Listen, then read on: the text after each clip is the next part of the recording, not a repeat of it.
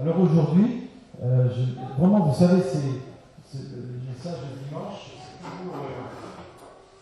c'est toujours. euh, c'est pas de l'enseignement, c'est on dit Seigneur, qu'est-ce que tu veux Et puis, parfois, je sortais de Montpellier, là, j'étais décidé, j'ai dit, dimanche, un message, mais Seigneur, je ne vais pas faire des choses pour faire des choses, vous voyez, c'est pas.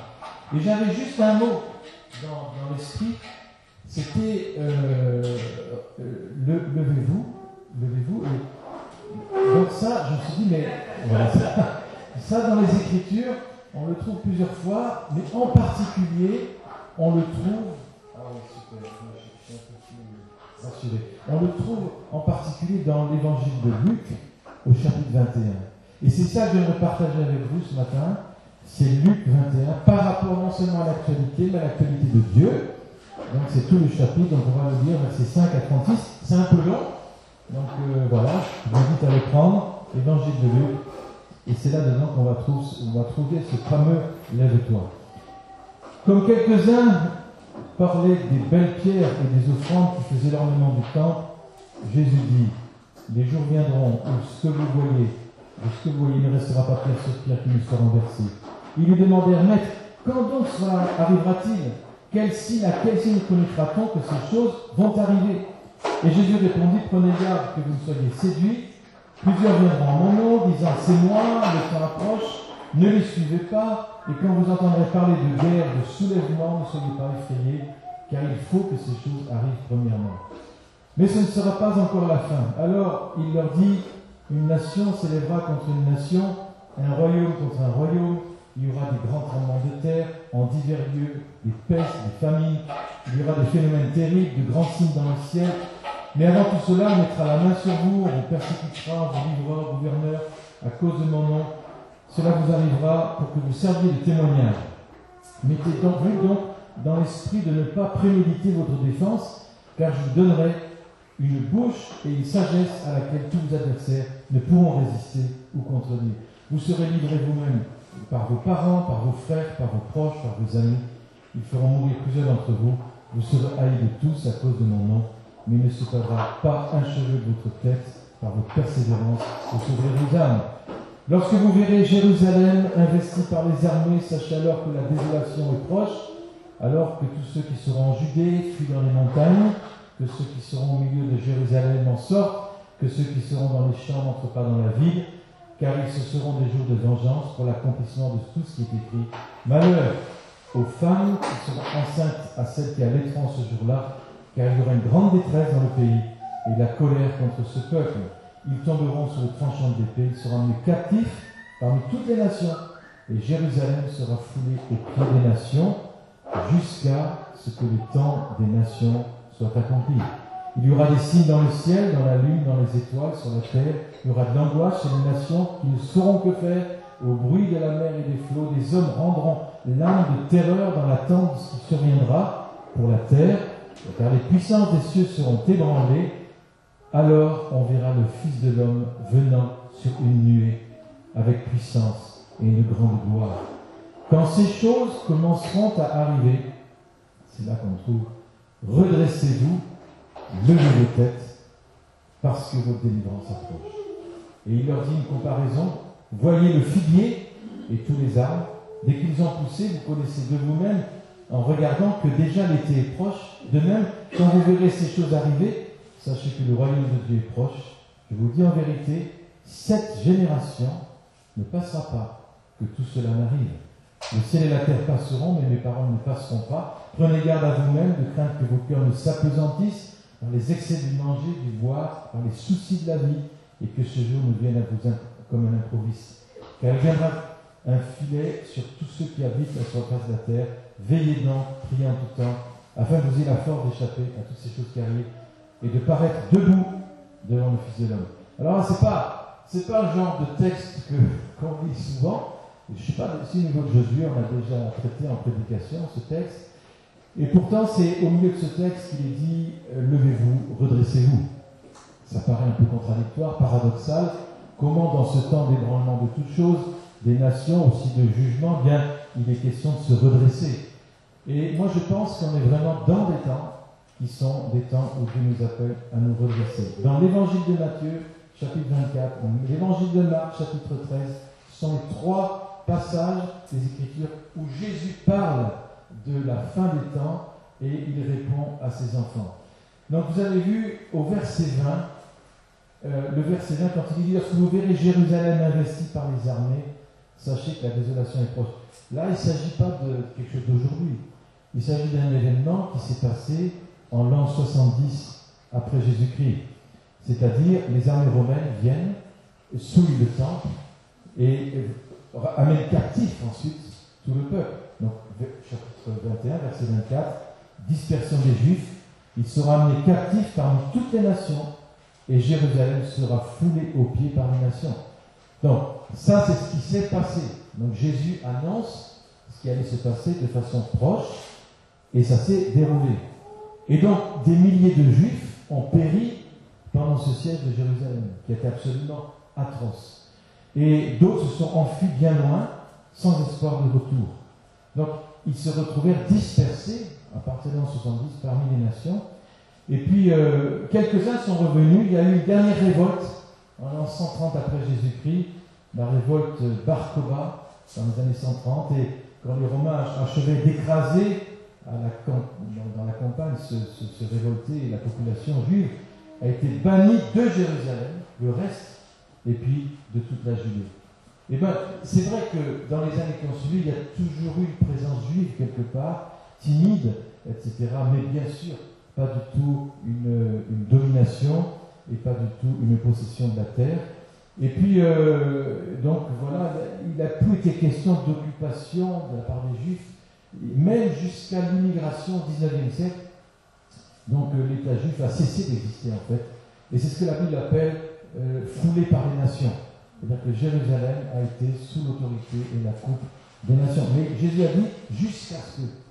Jusqu'à ce que. Et ce jusqu'à fait référence à la fin du temps des nations, c'est-à-dire à la fin de la domination des nations sur Israël, la terre d'Israël, et sur Jérusalem. Et là, nous remontons assez court dans le temps, puisque nous remontons lorsque les Nations Unies, le vote des Nations Unies en 1947, qui va mener à la création de l'État d'Israël, mais aussi la, au fait que Jérusalem soit de nouveau euh, sous domination euh, juive, et là ça va se passer en 67. Donc le, temps annoncé par Jésus, nous sommes dans cette, époque-là, Jérusalem sera foulée aux pieds des nations, donc on voit cette Jérusalem qui a été cette ville euh, de David, des rois, etc., et eh bien, qui a été foulé aux pieds, d'abord les Romains, ensuite les Byzantins, ensuite les musulmans, les croisés, les Turcs, les Britanniques. Décidément, ça n'a pas arrêté, et chacun, chaque empire a revendiqué l'autorité sur Jérusalem et sur la cité de David, pays promis à Abraham et à ses descendants. Donc on est dans un temps, vous voyez, jusqu'à ce que le temps des nations soit accompli. Et donc, euh, c'est une. Alors, cette déclaration, mettez-vous dans la peau des Juifs de l'époque de Jésus.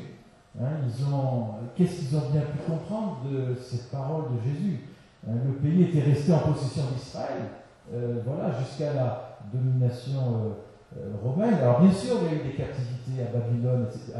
Mais ils sont revenus chaque fois. Et donc là, Jésus parle de quelque chose qui devait étonner les, gens de l'époque. Donc, voyez, qu'est-ce qu'il a pu bien vouloir dire par ce temps des nations?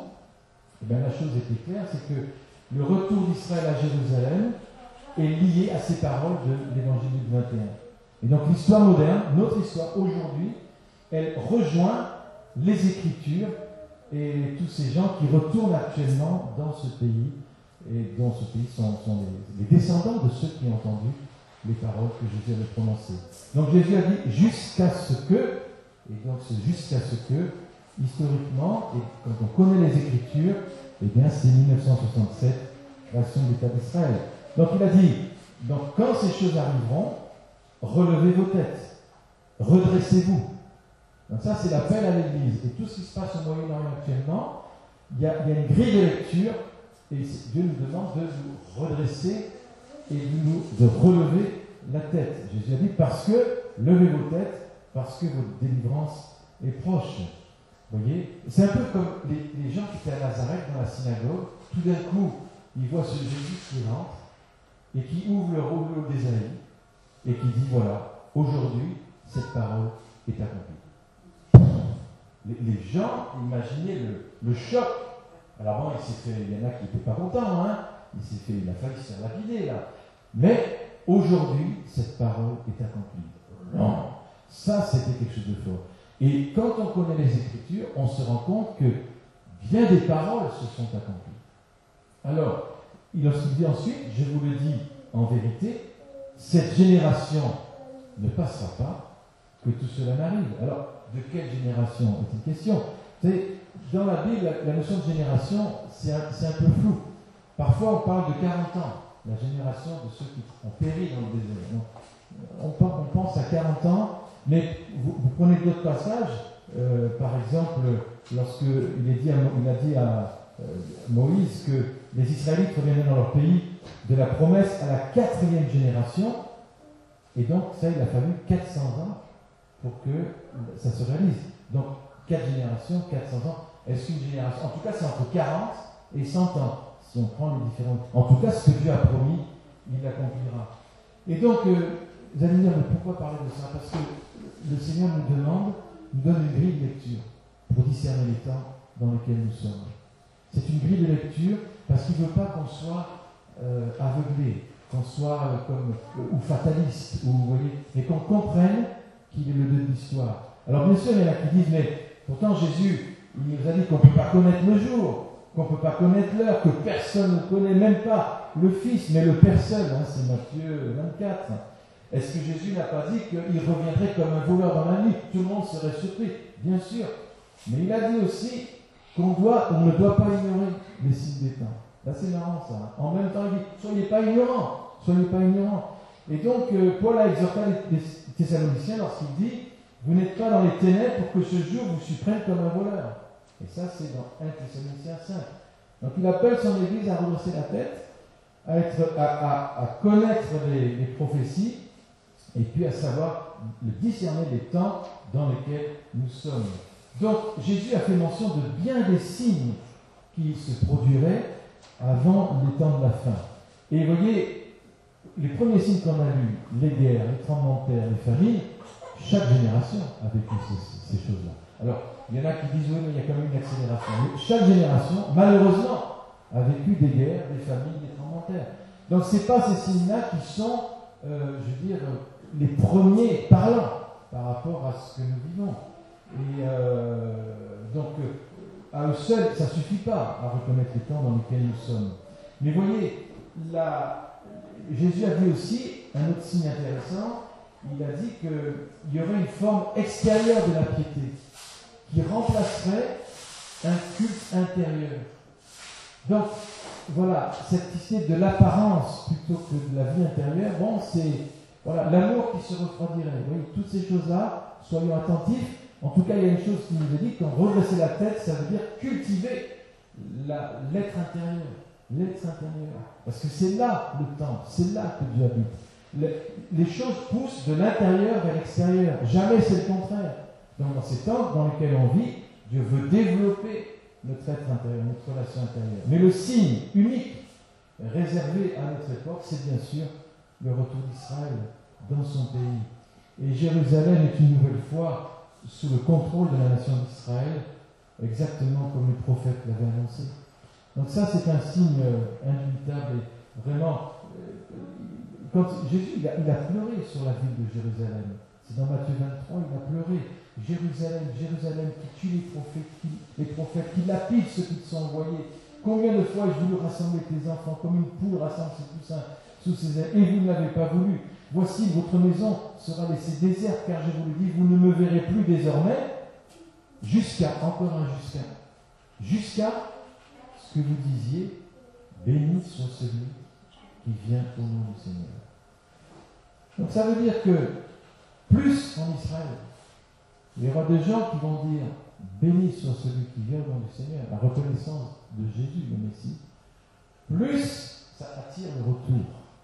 Et ça, c'est un signe de retour. Et qui, depuis 50 ans, le, nombre de chrétiens messianiques qui reconnaissent Jésus et qui disent béni soit celui qui vient au nom du Seigneur, en reconnaissant que c'est Jésus là, eh bien, jamais il y a eu un nombre aussi grand que ça aujourd'hui. C'est phénoménal. Et donc, il se passe quelque chose, il y a une accélération de ce jusqu'à. Donc, soyons attentifs à ces jusqu'à que Dieu a dit.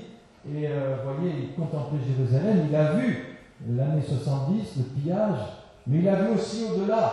Il a vu un moment où les gens diraient béni soit celui qui vient nous Seigneur. Et ça, ça attire. De la même façon que lorsqu'on loue le Seigneur ensemble, ça attire sa présence.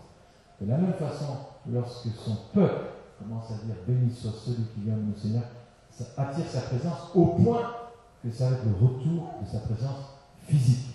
Donc là, on est vraiment dans un temps. Et puis, Jésus continue comme si on avait besoin encore de confirmation. Euh, il parle du figuier.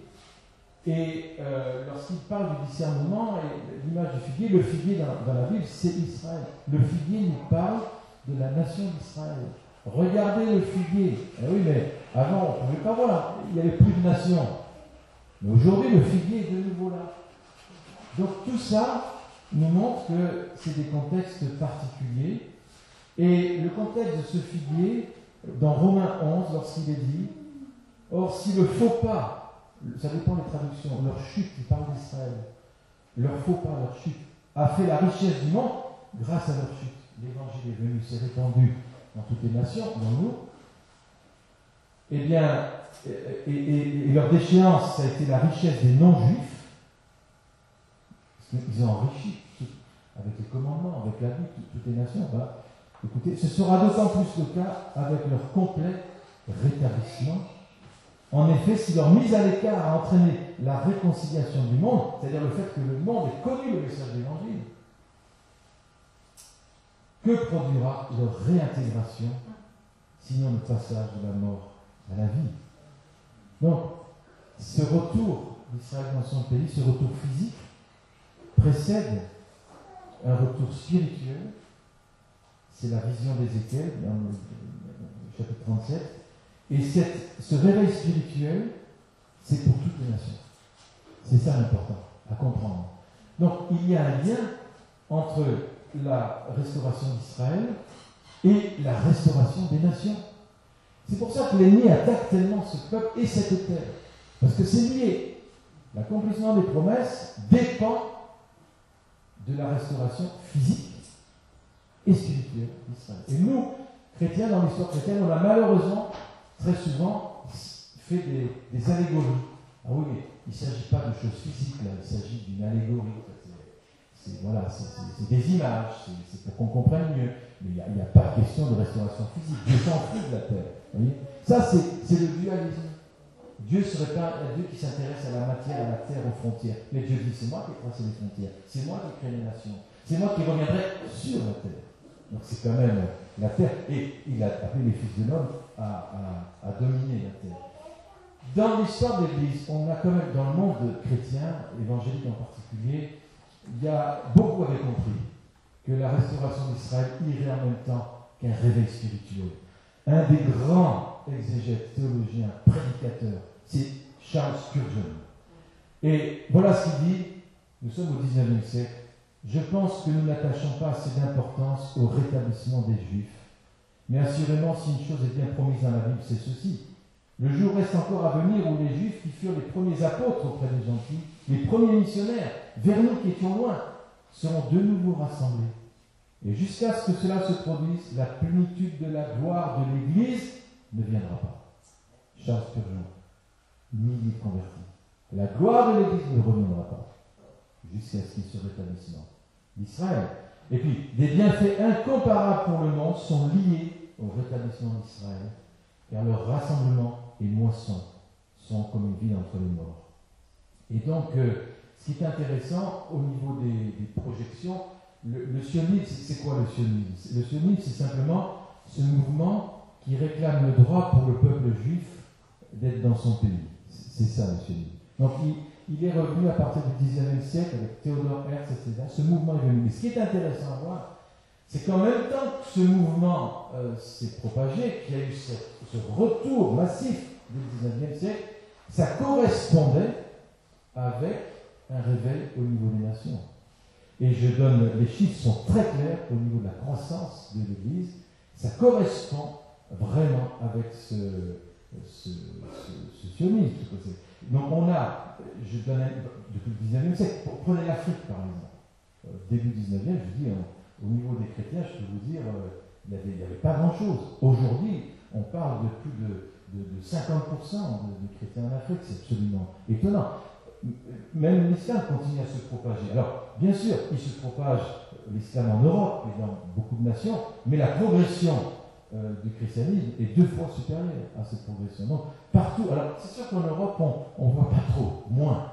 Mais quand vous prenez l'Inde, quand vous prenez la Chine, quand vous prenez la Corée du Sud, c'est impressionnant comme les choses avancent. Hier, on était avec ce, réseau d'écoles, et puis une dame qui vient d'Indonésie. Les, plus grandes écoles chrétiennes sont en Indonésie, où vous avez des, écoles de milliers d'élèves, dans un pays musulman, en Indonésie.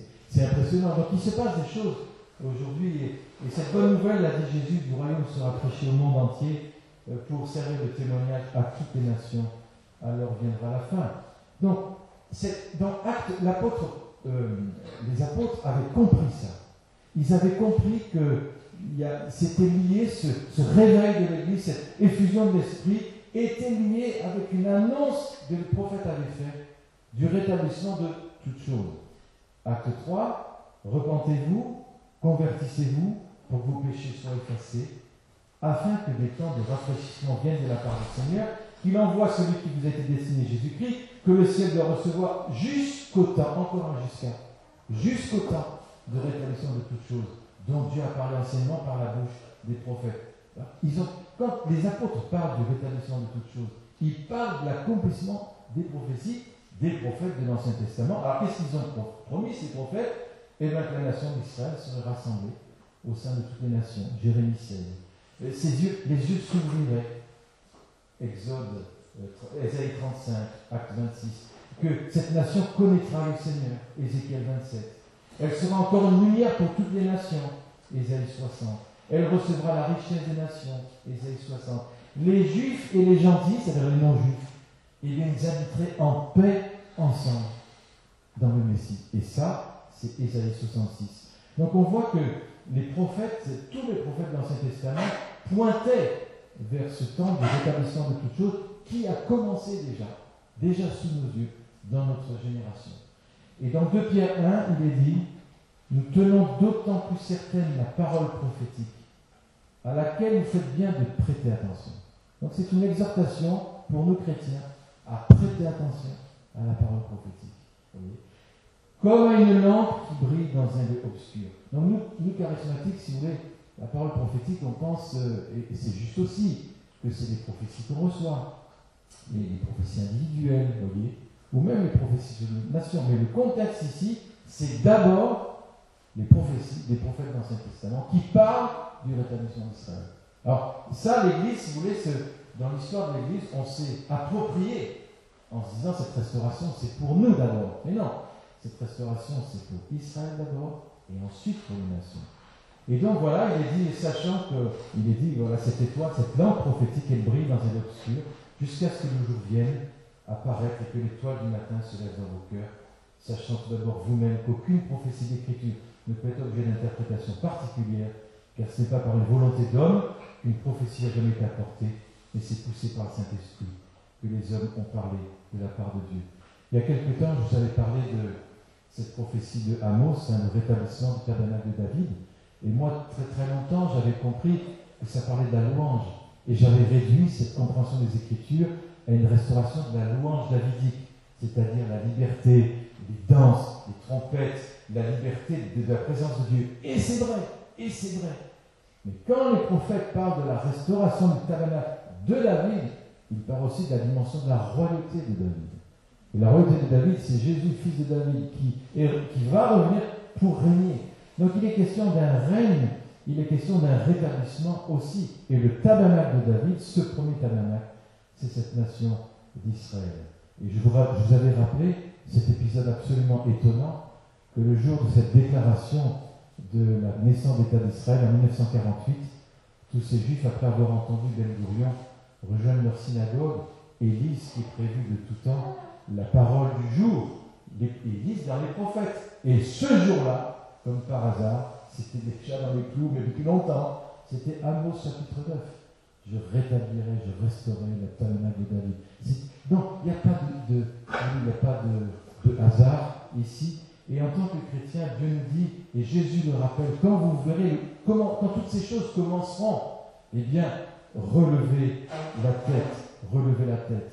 Donc Dieu, sous nos yeux, dans la génération que nous sommes, il est en train de rétablir son tabernacle et d'accomplir ses prophéties. Et c'est vrai que dans, dans Jésus, dans ce qu'on voit, c'est que c'est dans un contexte de grand ébranlement aussi. C'est pour ça qu'il nous appelle, attention, attention, ne vous faites pas effrayer, ne soyez pas craintifs, mais commencez, c'est le moment de relever la tête. Alors, cette guerre qui est, qu'on voit aujourd'hui, il ne faut pas s'y tromper, c'est toujours un, complot depuis, depuis le début qu'est Israël pour détruire cette semence et donc empêcher l'accomplissement des promesses. Donc cette animosité, elle trouve, déjà son, son début dans le jardin d'Éden. Quand prophétie qui, euh, qui parle du serpent, hein, qui dit cette femme écrasera sa descendance, sa descendance, pas ses descendants, sa descendance, il est question de Jésus, elle, elle écrasera euh, ta tête. Donc il y a une animosité contre l'homme qui est appelé à, à, être restauré et être agent de réconciliation et de restauration. Et plus tard, cette haine de l'homme va se concentrer sur Abraham, sur ses descendants.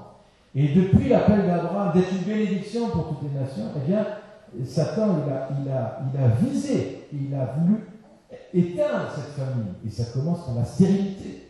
La stérilité, c'est quand même étonnant de voir que toutes ces femmes appelées à engendrer une descendance promise, eh bien, elles sont toutes stériles. Donc la stérilité qui est, qui est là, et on voit que ça n'a pas arrêté, bien sûr, le plan de Dieu. La stérilité de Sarah, la stérilité de Rebecca, parce que l'ennemi sait qu'un libérateur viendra de cette lignée. Et donc, elle est combattue, elle est combattue. Et l'idolâtrie, le, royaume d'Israël divisé, le, qui rentre dans l'idolâtrie, et puis le, plan de destruction au temps d'Esther, histoire, génération après génération, il y a une volonté de détruire ce peuple, mais le sens, c'est empêcher l'accomplissement des, prophéties. Et donc, euh, vous voyez, Esther s'est levée aussi, et puis les tentatives de siècles plus tard pour helléniser Israël, euh, changer sa manière de penser, vaincre au niveau d'une autre culture, mais personne n'est arrivé. Personne n'est arrivé. L'opposition d'Hérode, encore une fois, il savait qu'il y aurait un sauveur, un roi des Juifs qui allait venir. Destruction systématique de tous les bébés. De tous les bébés. Donc, cette haine qu'on a vue se manifester à Gaza, à côté de Gaza, etc., c'est une haine ancestrale qui n'a jamais arrêté, qui, régulièrement euh, remonte. Et cette, pourquoi l'antisémitisme continue-t-il sur tous ces fronts? Pourquoi est-ce que Satan euh, suscite toujours cette haine contre les Juifs? À chaque fois qu'il y a une vague de, ou de pogrom ou de, ou de, de, de massacre euh, des Juifs, ou, eh bien, à chaque fois l'antisémitisme augmente. C'est tout, le temps la même chose. Plus il y a de massacres de Juifs, plus l'antisémitisme augmente. C'est une constante dans toute l'histoire. Et donc cette constante, on la voit encore aujourd'hui. Et donc, euh, pourquoi cette, euh, cette cible d'une persécution sans arrêt? C'est complètement irrationnel. Bien sûr, c'est irrationnel. On ne peut pas l'expliquer. Les journalistes essayent d'expliquer. Ah oui, mais c'est parce que. Mais non, la racine, elle est irrationnelle. Et bien, c'est parce que notre adversaire invisible, mais qui est encore puissant, il sait que quelque chose euh, que bien les chrétiens n'ont pas encore découvert, à savoir que les promesses de Dieu ne s'accompliront pas si Satan réussit à détruire Israël. Tout simplement. Tout simplement. Donc c'est lié. L'accomplissement de restauration de toutes choses est lié avec la restauration déjà euh, d'Israël. Pour ça, pour ça qu'on prie pour Israël. C'est pas qu'il y a un chouchou. C'est pas que Dieu aura un chouchou. Mais c'est que dans le plan de Dieu, cette restauration préfigure et annonce toutes les autres restaurations. Donc il faut comprendre ce travail de Dieu. Voilà, et comprendre aussi la racine spirituelle de l'antisémitisme. Et donc, euh, les prophètes ont annoncé son retour, le retour d'Israël dans sa patrie. Voilà. euh, Ésaïe, hein, il a reçu l'assurance que ses yeux ne seraient pas bouchés, les yeux d'Israël. Et Paul a reçu par l'Esprit qu'un jour, ça c'est fabuleux, Romains 11, tout Israël sera sauvé. Ça c'est Paul, c'est Paul, l'apôtre Paul. Et son cœur pour Israël, il, était prêt à, mourir et être perdu pour que ses frères soient sauvés. Et bien ça, c'est appelé être le cœur de l'Église en fait. Parce que le cœur de Paul, c'est le cœur de Dieu. Et le cœur de Paul qui dit, mais Seigneur, moi, je, que ce soit moi qui soit perdu, mais que mon peuple puisse vivre et te connaître. Ça, ce cœur-là, avec un cœur comme ça, aucune racine d'antisémitisme possible.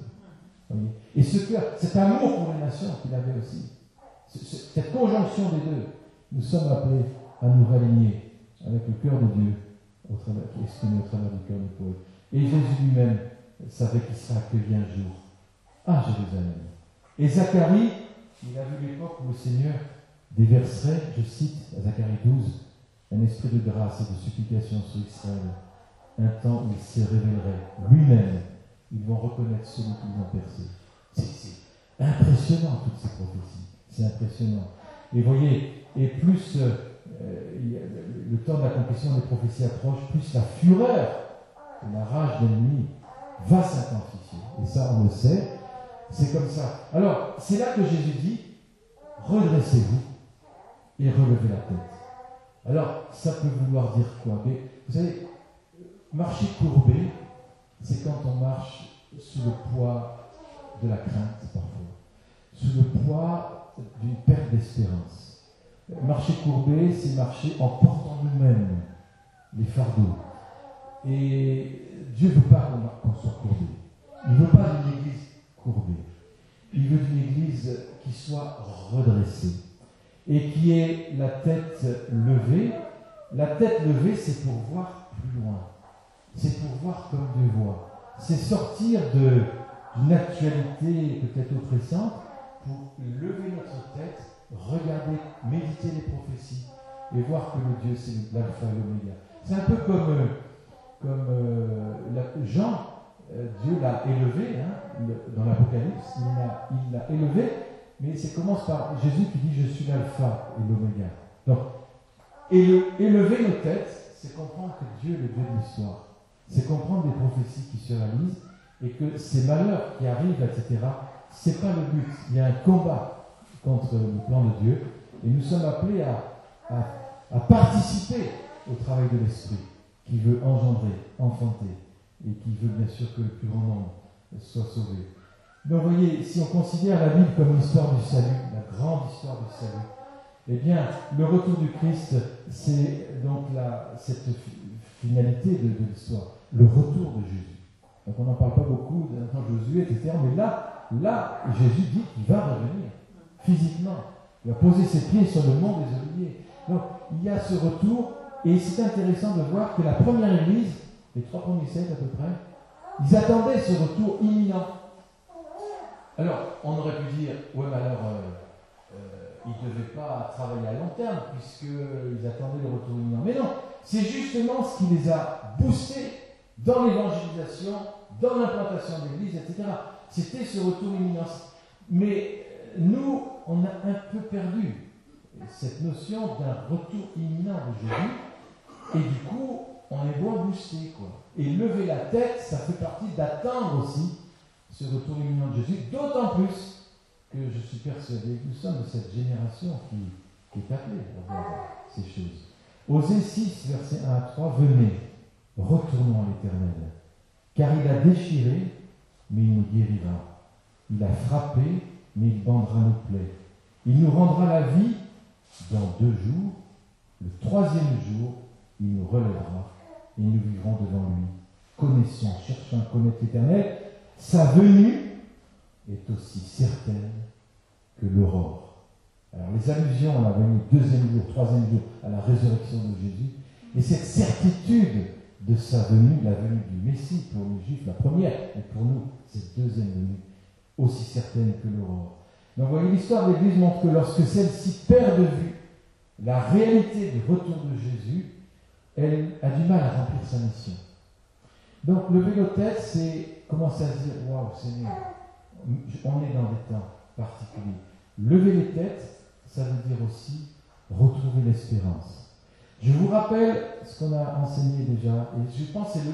Moi, c'est depuis un an, deux ans, s'il y avait dans tous les messages que j'ai reçus du Seigneur et à donner, s'il y avait un message à, à, donner, c'est le message d'espérance, rappelez-vous. Et ce message, j'avais fait la différence, rappelez-vous, entre espérer nos petits espoirs, c'est-à-dire je projette mes désirs dans le futur. Un jour, ça ira mieux. Un jour, ça sera super. Oui, je projette mes désirs. J'aurai un bon travail. Ça c'est l'espoir. Mais l'espérance, c'est pas ça. L'espérance, je prends ce que Dieu a dit. Je pars de l'avenir. Et par, par rapport à cette foi dans les promesses de Dieu, j'impacte mon présent et j'agis dans le présent. C'est pas pareil. C'est pas pareil. Et donc les prophètes, c'était exactement ce qu'ils faisaient. Vous prenez par exemple Jérémie, prophète Jérémie. Un temps vraiment difficile qu'il a vécu. Un temps terrible, un temps où l'Israël était dominé par toutes les nations. Et puis, il a vu l'encerclement de Jérusalem, c'était foutu. il n'y avait plus d'espérance. Le yeux humain, c'est pas possible. Et c'est là-dedans qu'il a reçu ce passage étonnant lorsqu'il est dit, ben voilà, les projets que j'ai pour vous sont des projets de paix et d'espérance. Justement. Donc ça, c'est espérer. C'est-à-dire, il a compris les promesses et ça a revivu l'espérance et il a agi en conséquence de ce qu'il a vu. Donc, c'est ça redresser nos têtes. C'est accrocher l'encre de l'espérance au-delà du voile, dans l'invisible, et prendre ses promesses au sérieux de Dieu. Espérer. L'espoir projette nos désirs, nos, envies, nos aspirations, on sera toujours déçu, mais Dieu veut que nous espérions de son espérance à lui. Donc voilà, donc je pense que lever les yeux et se redresser, c'est aussi euh, l'appel à prier, bien sûr, c'est l'appel à être sentinelle, c'est l'appel à témoigner, c'est l'appel à se tenir aux côtés de ceux qui souffrent, c'est l'appel à prophétiser, c'est l'appel à être aligné avec ce que Dieu dit, avec la pensée de Dieu euh, sur son peuple. Et vous savez, dans Ésaïe 9, il est dit, un enfant nous est né, un fils nous est donné, la domination reposera sur son épaule. On l'appellera admirable, conseiller, Dieu puissant, Père éternel, prince de la paix, donné à l'empire de l'accroissement, une paix sans fin au trône de la Oui, la venue de Jésus annonce la paix de Jérusalem et d'Israël, le trône de David, la paix sans fin pour le trône. Il est venu pour ça aussi. Alors il y a 2000 ans, il est venu. Mais notre cœur s'est prié pour cette paix aussi de Jérusalem et prier le prince de paix.